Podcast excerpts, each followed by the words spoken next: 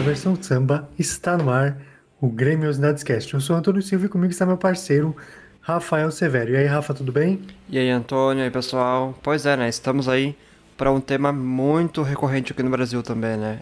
Pois é. E como diz o hino, né?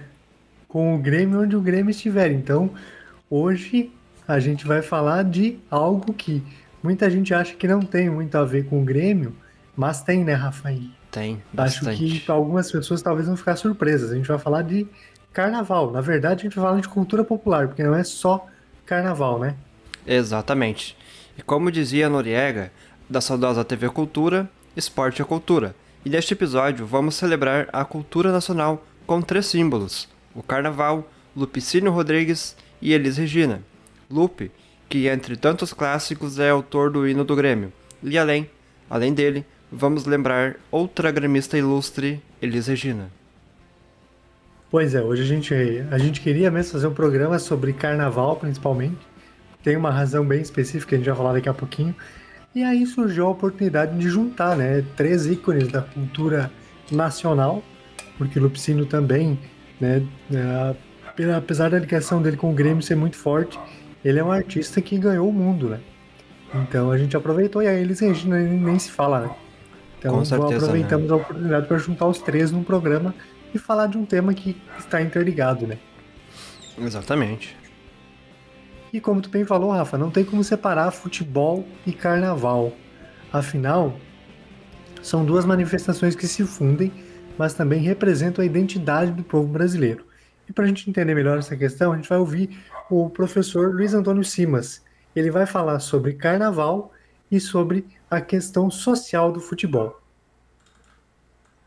Eu quero passar, peço licença para poder desabafar. Carnaval, ao contrário do que às vezes o senso comum imagina, não é uma festa da alienação. O carnaval não é exatamente uma festa é, em que você se esquece, que você escapa, que você foge. Pelo contrário, o carnaval sempre foi, na história do Rio de Janeiro, um momento que agudiza uma série de tensões sociais que marcam a cidade. O carnaval é a menos alienada das nossas festas. Ele tradicionalmente é uma festa da máscara. Hoje a gente repara que houve uma certa mudança entre o carnaval do não me achem para o carnaval do que eu preciso urgentemente ser achado. As redes sociais elas acabam redefinindo o próprio comportamento do fulião. Então hoje você tem o cara que pensa a fantasia não com o objetivo de se esconder atrás dela. Essa tradição belíssima do carnaval do velamento, do, do carnaval dos mascarados, ela é uma tradição que está morrendo, porque hoje a gente está vivendo o carnaval do eu preciso ser encontrado. Tudo bem, há quem goste, mas eu acho que há um certo encanto no velamento do carnaval, né?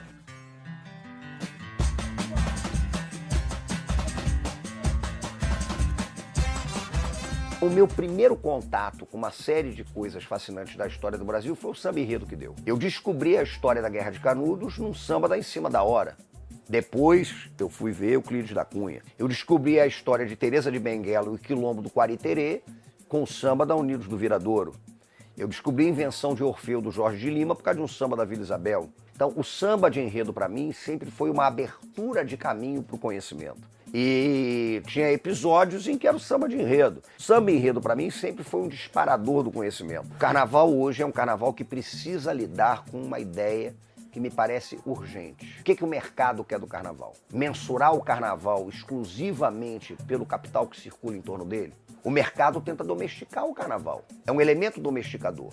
O carnaval tem o desafio de lidar com uma estrutura moral que fundamentalmente hoje tem um recorte neopentecostal que tenta vincular as diversas manifestações das culturas afro-cariocas e afro-brasileiras de uma forma mais geral a dimensão do maligno. O carnaval é uma tremenda de uma experiência de luta entre o corpo e a morte. E um outro desafio do carnaval é lidar com a questão da ordem pública, porque muitas vezes há um discurso da ordem pública que é cerceador do carnaval. Não acho que, vale, que tudo vale no carnaval. Eu acho que, evidentemente, a gente vive na urbe e, portanto, a ordem pública tem que estar presente em alguma dimensão, mas ela não pode ser um elemento de castração da potência exusíaca que o carnaval tem. Então, nesse sentido, como é que o carnaval vai lidar com isso? O mercado, o pecado, a ordem. São os três desafios. Como jogar com o mercado, como jogar com a ordem, como jogar com o pecado. Ah, então tivemos a introdução do professor Luiz Antônio Simas falando sobre o carnaval e os seus desafios, e agora ele vai falar da importância social do futebol. Eu acho que o futebol é bem mais do que um jogo, o que muita gente já falou, por exemplo, porque o futebol eu vejo como o que a gente chama de fato social completo, né?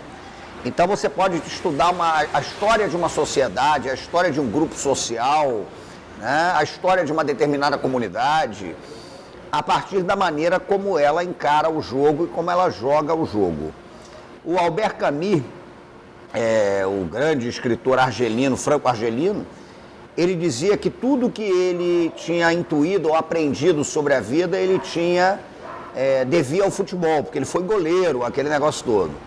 Então o que me parece é que o futebol é um jogo que expõe, né, a rigor, tudo que na prática circunda a nossa vida, o nosso cotidiano. As relações de sociabilidade que a gente faz, as relações que a gente tem com o inesperado, as relações que a gente tem com a possibilidade da vitória, as relações que a gente, que a gente tem com os perrengues da vida, as derrotas que eventualmente ocorrem, a maneira como você enxerga o outro, a maneira como você deposita as suas esperanças ou as suas descrenças né, em alguma coisa. Então, o, o futebol, não tenho dúvida quanto a isso, ele transcende o aspecto do jogo e acaba se transformando numa grande metáfora sobre as relações dos homens em sociedade.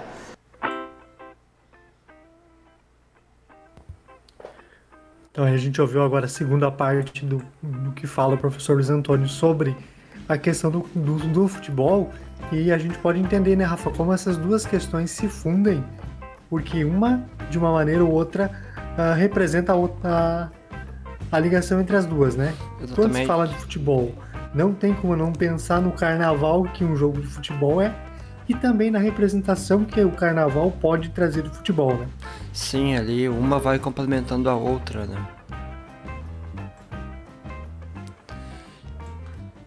E essa relação ela é muito mais comum do que a gente pensa. No eixo Rio-São Paulo, clubes e escolas têm relação direta. São Paulo, Palmeiras e Corinthians. É representado respectivamente pelas Dragões da Real, Mancha Verde e Gaviões da Fiel. Aqui não é diferente. A Bambas da Orgia é ligada ao Grêmio e a Imperadores do Samba é ligada ao Inter. Bem pontuada essa questão, Rafa, e aqui acho que cabe também a explicação que São Paulo, os clubes e as escolas são muito interligados. Aqui é mais uma questão de rivalidade mesmo, porque a Bambas homenageia o Grêmio, tem uma ligação forte com o Grêmio e aí automaticamente alguém teria uma ligação forte com o Inter para rivalizar, para grenalizar até o carnaval, né? Até o carnaval é grenalizado. Como a gente tem essa questão muito presente por aqui, né?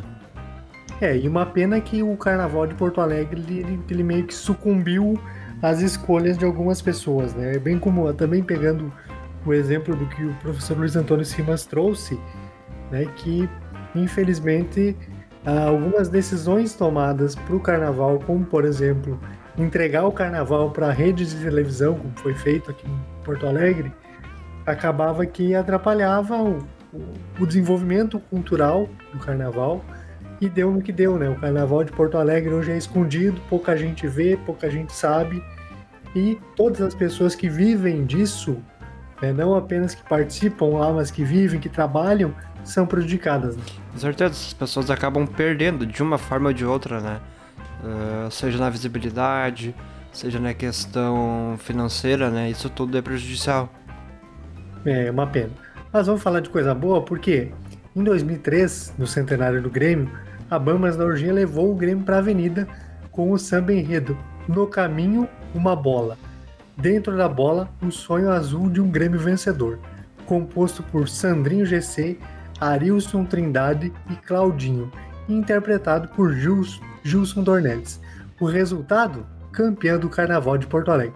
Vamos ouvir então um trechinho do samba enredo do centenário do Grêmio.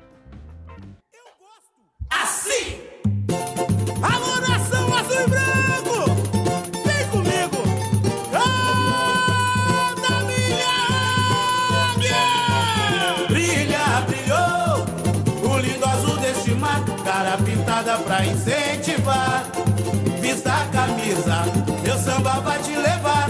O mosquiteiro está no ar, brilha, brilhou. O lindo azul deste mar, cara pintada pra incentivar. Vista a camisa, meu samba vai te levar.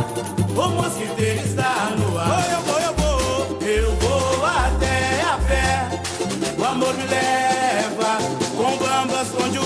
O Grêmio estiver. E magia, e magia, minha área, veste o manto tricolor. Desejo um centenário de vitórias nessa paixão. Virou razão de uma nação. Foi consagrada do Rio Grande até o Japão. Nasceu, nasceu, foi, nasceu de cavaleiros luminares. E traço a garra pra vencer mais uma vez. Eu sou, sou farroupilha, eu sou, sou campeão. América, América, se e o mundo inteiro aplaudiu. A estrela negra, orgulho do Brasil. Eu sou,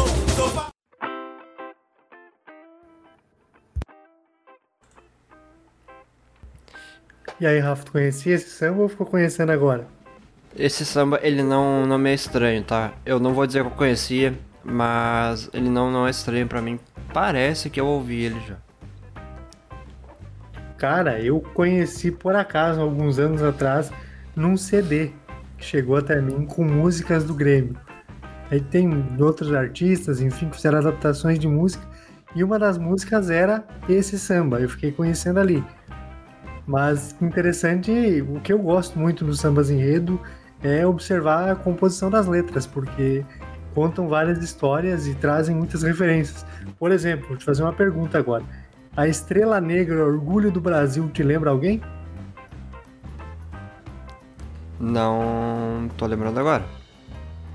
Olha, eu não tenho certeza, mas eu, eu acredito que seja uma referência ao Everaldo, é campeão do mundo de 70, que era jogador do Grêmio, né? E a conquista foi um orgulho pro Brasil. Então, eu acredito que seja porque ele também é a estrela da bandeira do Grêmio. Sim, Então, eu acho que a tem, referência tá ali. É, ali tem a ligação, né? Pode ser que seja sim. Mas Antônio, o samba da da Bambas é lindo, mas lindo também é o da Vila Isabel, que em 2013 levou o Grêmio para a Avenida novamente, com um enredo O Sentimento Não Termina, composto por Vinícius Maroni, Vinícius Brito, Fábio Canali e Simon Nunes. Interpretado por Alexandre Belo, o resultado foi um nono lugar. Vamos ouvir.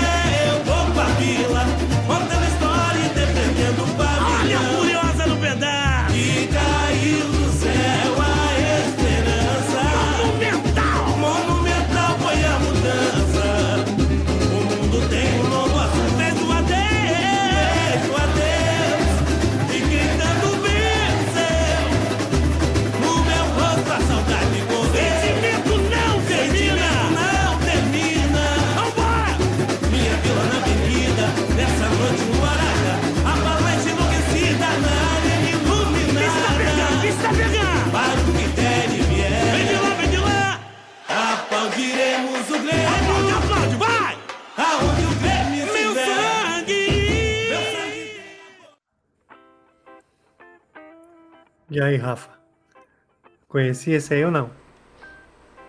Uh, não vou também. Ela. É que o samba enredo, eles são composições às vezes de outras músicas, né? Então. Parece que a melodia ali ela, ela não é estranha. Mas não, a letra é. não, a letra eu não conhecia. Isso eu posso afirmar. Cara, eu quando, fui, quando eu pensei no roteiro, eu fui dar uma pesquisada e tal, para ver se eu achava alguma, mais informações sobre o samba da Bambas, que era o que eu conhecia. Para mim era só esse, eu encontrei esse aí. E eu gostei, gostei da, da composição também, acho pega muitos temas importantes, muitos temas relevantes né, da história do Grêmio. E a sorte do dia é não ser jurado do carnaval. Se tivesse que escolher um, eu não sei o que, que eu faria. É complicado, aí complicava, né? Verdade.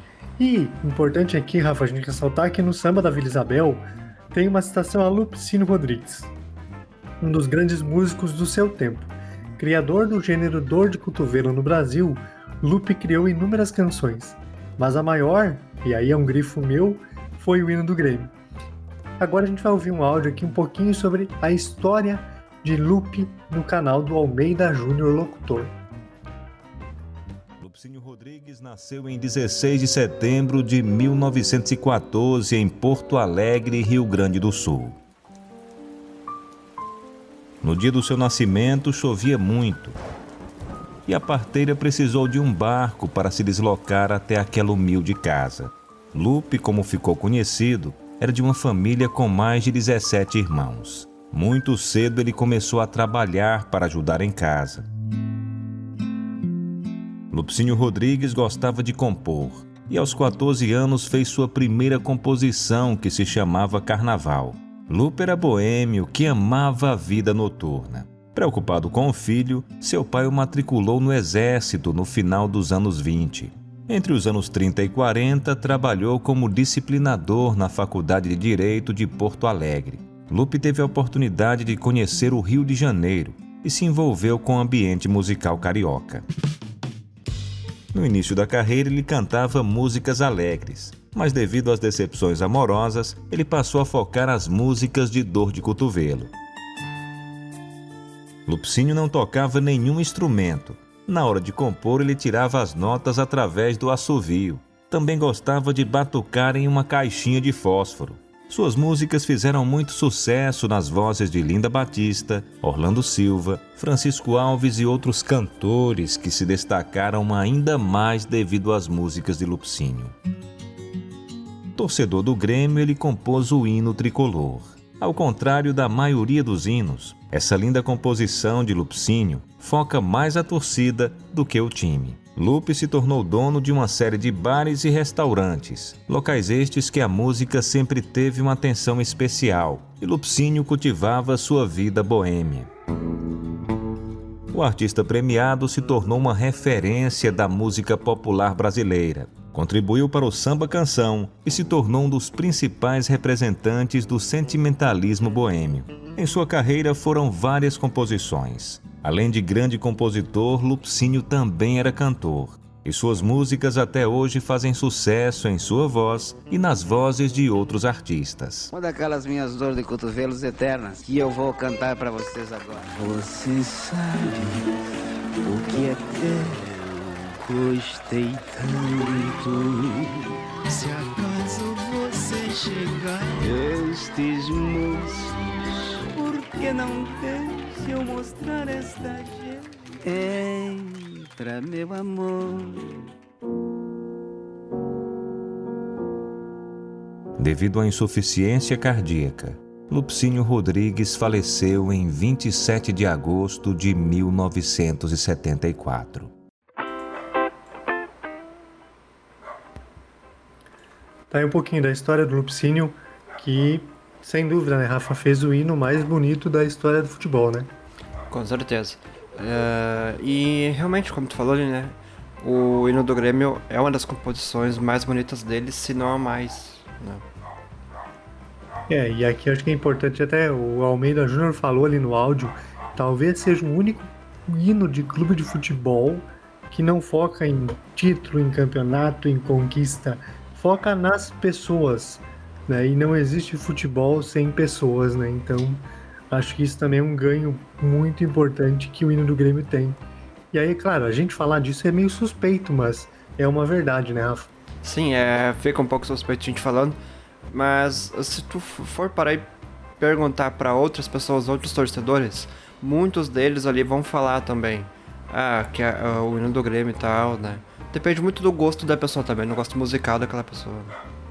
É, se tu for perguntar pro outro lado, eles não vão dizer isso pra ti, né? É, o outro lado não, mas pergunta lá, lá pra cima, lá pra um, sei lá, um São Paulino e tal. Tô dando um exemplo aqui, mas muitas pessoas assim vão dar um exemplo do, do Grêmio. Claro, vão botar em primeiro lugar o seu time, mas em segundo pode ser o do Grêmio. Com certeza. Mas Antônio, a grandeza de Lupe é tanta que ele pode ir parar no Oscar. Desde março de 2023, a família tenta que ele seja reconhecido por uma música que ficou famosa em um filme de Hollywood. Vamos ouvir a matéria da Band RS. O Brasil ainda não tem um Oscar, mas já recebeu algumas indicações e pode ganhar mais uma, a do compositor Lupicínio Rodrigues como melhor trilha sonora.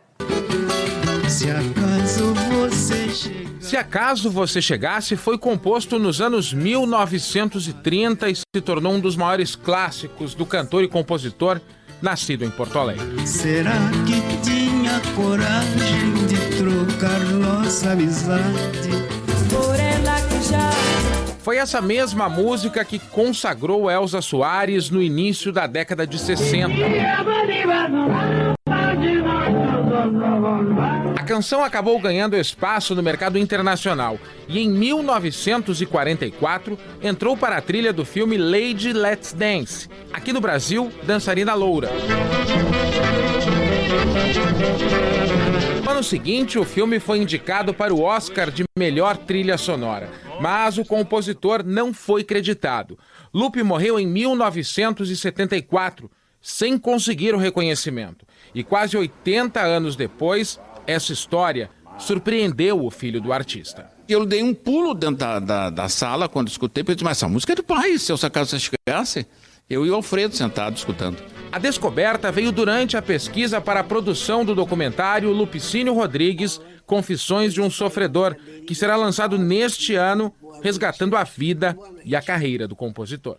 Quando a música estava estourando em Hollywood, sequer conseguia viver de música. Né? Ele tinha, ele trabalhava como porteiro na faculdade. Neste ano, a família de Lupicínio enviou uma solicitação para a Academia de Artes e Ciências Cinematográficas de Hollywood.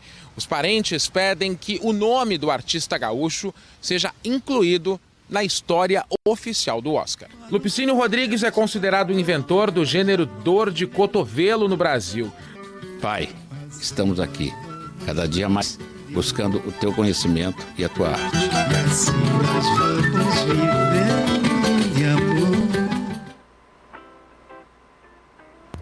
Já pensou um Oscar brasileiro, o cara é gremista ainda. É, mas é um pouco injusto, né? Na época, ter sido indicado ao Oscar, o filme ter ganhado ali vários Oscars e não ter acreditado o compositor da música, né? É, e para ver como que uh, tem sempre a ligação com o futebol, né? Elza Soares, esposa do Garrincha, né, cantou a música do Lupicínio ficando famosa para sempre, né? É verdade, né? Então sempre tem o futebol ali e tal. É que o futebol ele tá interligado com praticamente tudo da, das, das nossas vidas, né? Tudo que a gente faz tem uma ligação com o futebol, mesmo que tu não trabalhe com futebol, mesmo que tu não goste de futebol, vai ter uma ligação. É, sempre tem porque o futebol, e aí a gente retoma de novo, né? O que o professor Luiz Antônio falou, ele é um fato social. Então, não tem como ser alheio ao futebol, porque ele vai estar presente na vida, enfim, de uma maneira ou de outra, né? Exatamente. E também, Rafa, acho que dá pra gente destacar aqui que para quem quiser mais, saber mais sobre o Lupicínio, né, tem o documentário que é, foi citado ali pelo próprio filho, que aí dá para fazer os créditos do repórter era o Luciano Kessler e a, o entrevistado é o filho do Lupicínio, Lupicínio Rodrigues Filho, né, tá, tá, falou do documentário Confissões de um Sofredor e também tem a biografia, tem um livro dele, quem quiser ler também, só procurar aí que vai encontrar onde assistir e onde ler esses livros, né? Exatamente, deve ter bastante coisa interessante lá. E recentemente aqui em Porto Alegre teve um musical também que relembrava as canções do Lupicínio, né? Então, opções tem bastante para quem quiser aprofundar um pouco mais sobre o Lupicínio. O que a gente vai fazer agora, Rafa, é aproximar, né, um pouquinho mais da, da arte do Lupicínio com os nossos ouvintes, né? Agora a gente vai ouvir a música que pode virar um Oscar, se acaso você chegasse.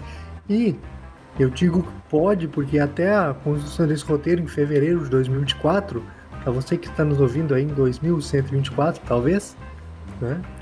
Uh, e ele ainda não tinha ganhado o Oscar. E se ele vir a ganhar esse Oscar, a gente vai falar sobre isso nas redes sociais também, né, Rafa? Isso mesmo, a gente faz ali uma, um complemento, dizendo ali que o Lupicino ganhou o Oscar uh, futuramente.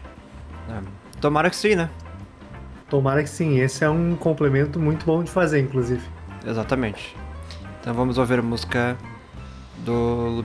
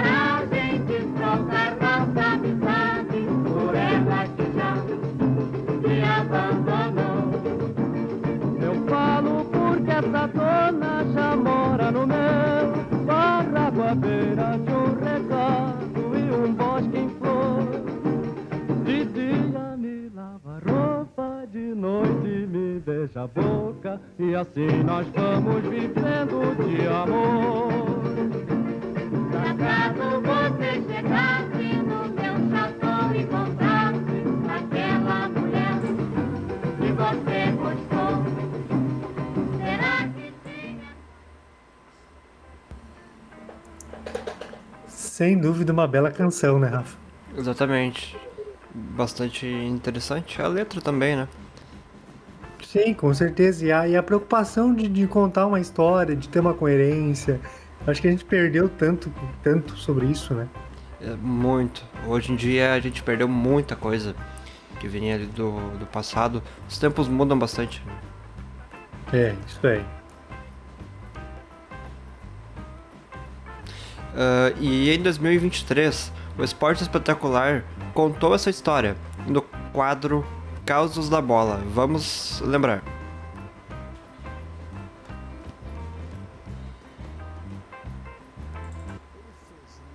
que falavam da dor de cotovelo, traição, amores impossíveis. Mas é dele também uma outra música de amor, de muito sucesso. O hino de um dos maiores clubes do Brasil.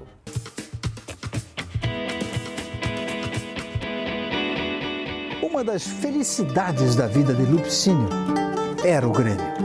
O tricolor gaúcho já tinha um hino, mas ele não era popular entre os torcedores. Abram alas, abram alas, lá vem o quadro tricolor. Nós estamos confiantes no nosso onze de valor. Então era uma coisa, de certa forma, muito simples, né? Não era uma coisa elaborada em termos uh, nem de composição, nem de letra. E então não colou simplesmente, né? Não colou. Em 1953, quando o clube completava 50 anos de vida, Lupicínio recebeu a encomenda. fazer o hino do seu clube. Quando o Lupicínio uh, recebeu o convite para compor o hino, ele de imediato teria prometido, segundo palavras dele próprio, que eu vou criar um hino que vai mobilizar as massas. Até a pé nós iremos, para onde der e vier. Mas o certo é que nós estaremos, como o Grêmio onde o Grêmio estiver. O hino começou a fazer sucesso e se tornou popular naturalmente, né? Como o hino, a Marcha do Cinquentenário, que era o nome verdadeiro do hino, né? E o amor de Lupicínio e da torcida gremista ficou imortalizado logo nos versos iniciais, por causa de um fato que acontecia em Porto Alegre em junho de 1953. Havia uma greve de bondes, que não foi só dos bondes, foi dos ônibus e dos bondes das empresas aqui de Porto Alegre. Para o Lupicínio, esse transtorno remeteu à questão da dificuldade de deslocamento da torcida até uma partida do Grêmio quando ainda não havia o estádio olímpico, né? E o estádio do Grêmio era o estádio da Baixada.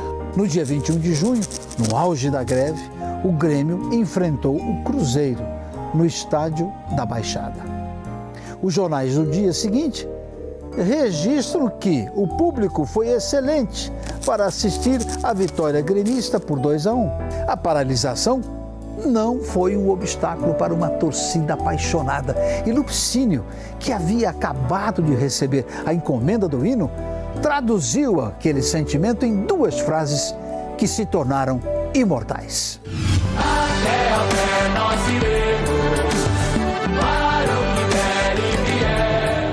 Lupicínio ainda incorporou à letra a frase de uma faixa de torcedores do clube com uma pequena adaptação. Mas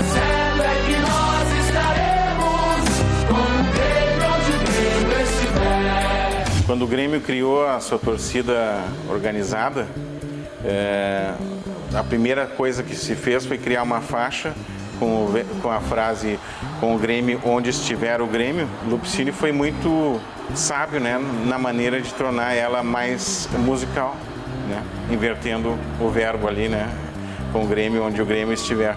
O novo hino colou na alma dos tricolores, o que deu à canção um lugar de destaque na inesquecível obra do compositor. O hino do Grêmio é até hoje a música mais executada né, do, do Lupicínio. A torcida do Grêmio tem um grande orgulho de ter um hino composto pelo Lupicínio. Ele fez grandes clássicos da música brasileira que são por si só imortais. Este é um hino que nunca vai ser substituído. Ele tornou-se imortal para a torcida do tricolor gaúcho. E estará para sempre na voz de cada torcedor gremista, com o Grêmio onde o Grêmio estiver. Grande Lupicínio.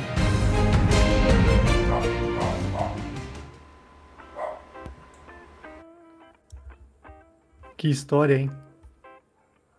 Que história e bastante curioso também ali, né? As formas de como ele pegou os fatos pra talvez ali colocar no hino, né? Que A questão dos bondes ali da greve tornou-se o até a pé iremos, né? Não, isso acho que mostra né, a grandeza do ser humano e da importância do ser humano pro futebol, né? Isso é inegável, tanto que é, sem dúvida, um dos hinos mais bonitos do mundo, né? Sem dúvidas. E aqui, Rafa, acho que a gente faz também um paralelo, né, da, da força irrefutável da história para quebrar paradigmas e preconceitos. Pois o primeiro hino do Grêmio que ouvimos um trecho foi de 1946 e é cantado por uma mulher chamada Janete Sequim. Para você que quer saber mais sobre essa história, volta lá no episódio sobre o Pelé no Grêmio e outras histórias. Lembra qual número que é, Rafa? Pelé no Grêmio é 20 e poucos ali, mas não vou lembrar. É, eu também não vou lembrar o número, mas é só buscar por Pelé no Grêmio que vai aparecer. E aí era uma mulher que cantava, e eu particularmente gosto desse hino, tá? E depois veio um homem negro que escreveu definitivamente o seu nome na história. E tem mais. Lupe se tornou gremista fanático devido a um voto do Internacional contra a criação de um clube que tinha jogadores mulatos. Estranho isso, né? Porque parece que pintam o Grêmio como racista e tal, mas do outro lado também tem, né? É, é aquilo que eu sempre falo, eu até acho que eu falei no, no episódio passado sobre uh, colocar o Grêmio como um clube racista, onde tem vários fatos ali que não. que distorcem isso, que mostram exatamente é. o contrário. Exatamente isso agora que eu acabei de falar. E acho que aqui é importante, eu vou aproveitar o teu gancho para fazer um parênteses. Aconteceram situações de racismo, sim. Algumas, inclusive, eram temporais. A época se pensava daquela maneira. Aconteceram situações recentes que a gente já falou bastante sobre isso. Também tem um episódio só sobre isso, se vocês quiserem ouvir, aí que a gente fala de consciência negra. Só que o problema que a gente vive aqui é o seguinte: o lado do Grêmio é sempre o lado do ruim e o outro lado é o lado perfeito, tudo lindo, maravilhoso. Sim, não pode ser assim também, né? E aí também não dá. E, e aí eu separei um texto aqui do próprio Lupicínio explicando essa negativa. Né? Tempos depois, essa negativa por parte uh, do Internacional daria origem à Liga das Canelas Pretas. E eu separei aqui para nós, Rafa, o texto Por que sou gremista? Abre aspas. Domingo estive em um churrasco na Sociedade Satélite Prontidão onde se reúne a, entre aspas, gema dos mulatos de Porto Alegre. Lá houve tudo de bom: bom churrasco, boa música e boa palestra. Mas como, nestas festas nunca falta uma discussão quando a cerveja sobe. Lá também houve uma e foi a seguinte: uma turma de amigos quis saber o porquê, sendo eu um homem do povo e de origem humilde, sou um torcedor tão fanático do Grêmio. Por sorte, Lá estava também o senhor Orlando Ferreira da Silva, velho funcionário da biblioteca pública, que me ajudou a explicar o que meu pai já havia me contado. Em 1907, uma turma de mulatinhos, que naquela época já sonhava com a evolução das pessoas de cor, resolveu formar um time de futebol. Entre esses mulatinhos estava o senhor Júlio Silveira, pai do nosso querido Antoninho Onofre da Silveira. O senhor Francisco Rodrigues, meu querido pai, o senhor Otacílio Conceição, pai do nosso amigo Marceli Conceição, o senhor Orlando Ferreira da Silva, o senhor José Gomes e outros. O time foi formado. Deram o nome de Rio Grandense e ficou sob a presidência do saudoso Júlio Silveira.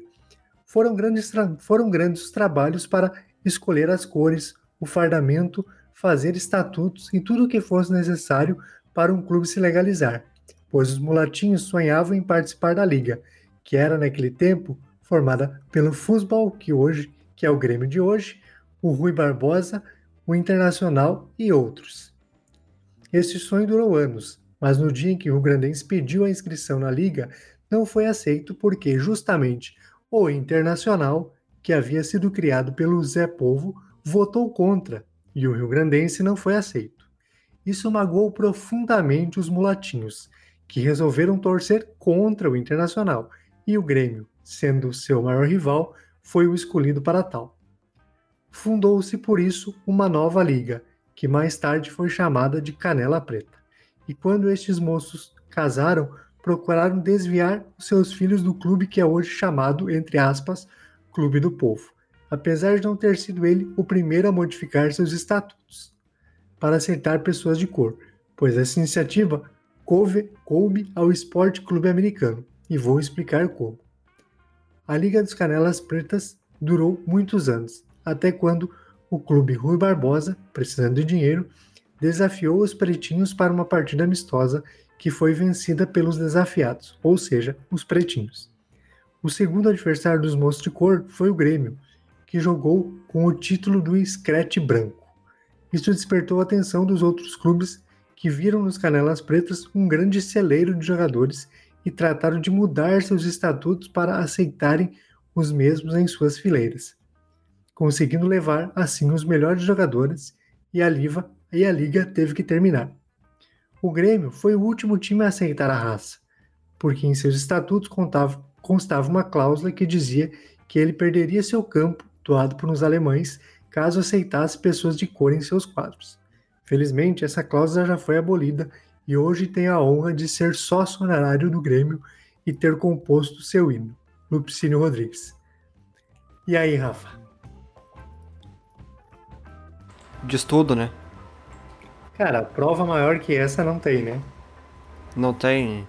Isso aqui já mostra. Uh, porque na época também foi assim, né? Foi porque foi. Uh, as coisas mudam também. É, e eu acho que também não, não pode santificar um lado e demonizar o outro.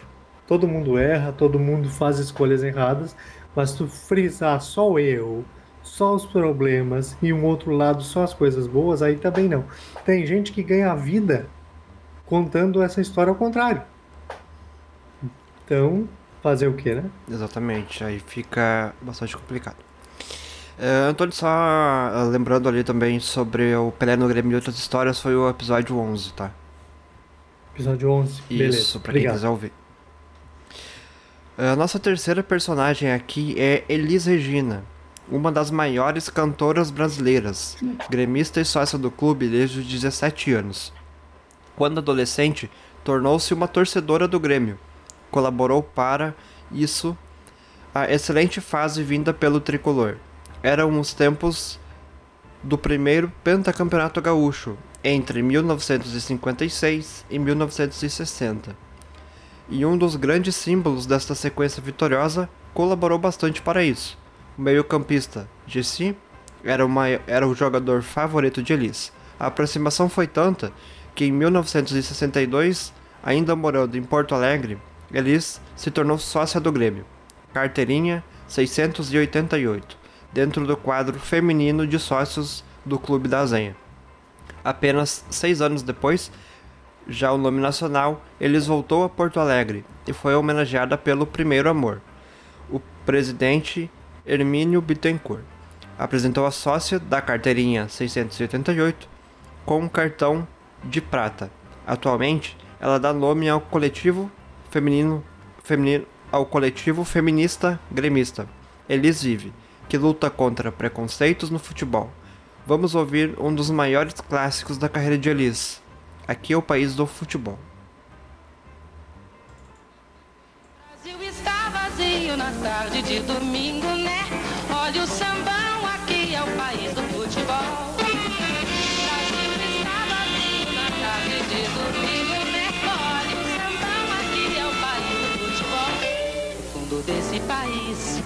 Ao longo das avenidas, campos de terra e grama, Brasil só é futebol.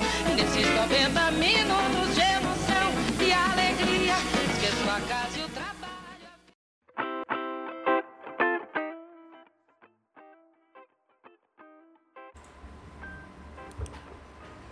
E aí, Antônio, o que, que tu achou da, da história deles? Cara, eu já conheci essa história e aí uh, tem umas questões bem interessantes que eu acho que a gente precisa falar aqui. Tem um texto muito famoso no site da Trivela que fala dos três amores da Elis, que é Grêmio, Fluminense e Corinthians. Só que uma das fotos usadas na matéria é da revista Placar e ela tá de camisa do Corinthians e muita gente acha que ela era corintiana por causa disso. Mas Sim. na verdade, como tá registrado inclusive na história do Grêmio, né? Ela era gremista e continua sendo, porque quem uma vez gremista sempre é gremista, né? Não muda isso. Não muda. E mais uma vez uma personalidade brasileira de muito talento, assim como o Lupicínio, né, assim como as escolas de samba que trazem a história do Grêmio né, em evidência e acho que a gente precisa muito disso e só agradecer né, que cada vez mais pessoas tenham interesse por isso e tenham trabalhado por isso também, né? Com certeza, e que bom, né, que essas personalidades brasileiras, elas de alguma forma ou de outra se identificam como Grêmio, né? Não, isso é fundamental. Acho que quem sabe aí cabe um episódio também, Rafa, da gente falar de algumas personalidades que são gremistas e as pessoas não sabem. Exatamente. Quem sabe a gente faz um episódio desse, né? Isso mesmo, podemos deixar anotado a ideia. Tá? Por que não? E assim, Rafa, a gente encerra o episódio especial sobre a cultura gremista. Seja samba, dor de cotovelo ou a mais clássica MPB, o sangue tricolor nas veias imortaliza o artista e a obra. E como a gente falou no comecinho do programa, se tem o Grêmio, se tem as nossas cores, a nossa história, vale o registro. Então a gente se desafiou a fazer um programa sobre carnaval, porque Eu não sou muito fã de, no contexto geral, assim, eu acho que tu também não, até por Isso. lugar onde a gente vive, né? Porque não se considera uma cultura, enfim, né? Questões até preconceituosas que a gente não vai falar aqui hoje, mas eu não tenho essa ligação forte com o carnaval. Acredito que tu também não tenha, me corrija se eu Exatamente. estiver errado. Exatamente, o mesmo, do mesmo pensamento. Tenho do mesmo pensamento, então. Só que durante o programa aqui eu lembrei de uma pessoa, Rafa, que tinha uma ligação muito forte com o carnaval. Essa pessoa não é gremista, mas acho que vale o registro e a gente já dedicou em outros momentos programas ou músicas para ela, que era o nosso querido Otávio, né? Exatamente, eu lembro muito bem da- das épocas de carnaval, e a ligação forte que ele tinha. Ah, e aumentava, né, de carnaval, né? Sim, ele era o cara do carnaval de Porto Alegre, coberturas e afins, que infelizmente acabou nos deixando em 2020, né? Muito cedo, mas fica aí também na nossa memória e agradecer por todo o apoio e sempre incentivo que ele nos deu. Hoje mesmo eu estava lembrando da época que ele hospedava os nossos programas na rádio dele, né? Na ON Rádio Samba. Sim, E exatamente. de forma gratuita, por acreditar no nosso trabalho e o quanto que a gente poderia fazer algo legal e crescer como profissional, né? Exatamente, a gente deve, devia muito a ele também na época ali, né? Ah, e também esse programa vai também como uma homenagem, né? A ele ali. Com certeza, a ele e a todas as pessoas que gostam do carnaval e principalmente não é nem uma questão de gosto, é uma questão de respeito. Eu acho que Sim. assim como existem outras festas, existem outras questões e a gente tem que aprender a respeitar o gosto do outro e respeitar o espaço do outro também, né? Exatamente, são gostos, né? E também a, questão de cada um se respeitar ah, em- como internet, porque a internet hoje, ah, atualmente ela tá muito poluída, né? Ah, eu não gosto de uma coisa, mas fulano pode vir lá e me xingar. Ou fulano não gosta de uma coisa, eu vou lá e xingo fulano. Isso a gente tem que aprender a, a começar a abolir essa- essas questões. É, isso é outro problema sério, né? Mas vamos falar de coisa boa, que é o nosso episódio de hoje. Encerrando ele, né, Rafa? Então eu te agradeço mais uma vez pela parceria, pela, né, pela nossa jornada aí que vai completar três anos já de podcast. Então daqui a pouco tem episódio especial. Eu sei que tá longe ainda, mas a gente já tá pensando nisso. Agradecer também a todos e todas que nos ouvem, que nos compartilham, que enviam para os amigos, que né, publicam em suas redes sociais os episódios. Agradecer também os nossos parceiros lá do canal Grêmio Futuri, Grêmiopédia, todos os canais que a gente utiliza áudios aqui, a gente sempre tenta acreditar todo mundo certinho, às vezes acontece de não conseguir, mas fica aí sempre o agradecimento a todos. E a gente volta ainda no mês de fevereiro para falar de um cara que é muito ídolo do Grêmio. Então se preparem, vai ter pôster especial também. Nesse episódio, por questões óbvias, né? A gente não tá falando de atleta, não tem pôster, mas no próximo vai ter um pôster super especial, porque é um cara muito especial que merecia um programa, né, Rafa? Com certeza. Cara, antes da gente encerrar, eu quero te fazer uma pergunta. Pode fazer. Ah, tu me mandou no final de semana um print do Instagram que o Hugo de Leon seguiu a gente. Isso, eu acabei recebendo uma, uma notificação no, no, no meu Instagram e apareceu lá, Hugo de, ah, Hugo de Leon seguiu você. Daí eu fui olhar e era o nosso Instagram, o nosso Instagram Grêmiosidades. Pois é, cara, eu vou deixar um- um- uma questão aqui. Se o De Leon, né, ouve o programa, ouviu em algum momento, se ele puder reagir ao post, ao post desse episódio, a gente ficaria bem feliz. E já deixo aqui o convite. né, vamos marcar uma conversa, vamos trocar uma ideia, vamos gravar alguma coisa juntos, que seria uma honra conversar com ele, né? Exatamente, a gente poderia fazer até um papo tri, né? Ah, fazer uma segunda, um segundo episódio do papo tri com ele.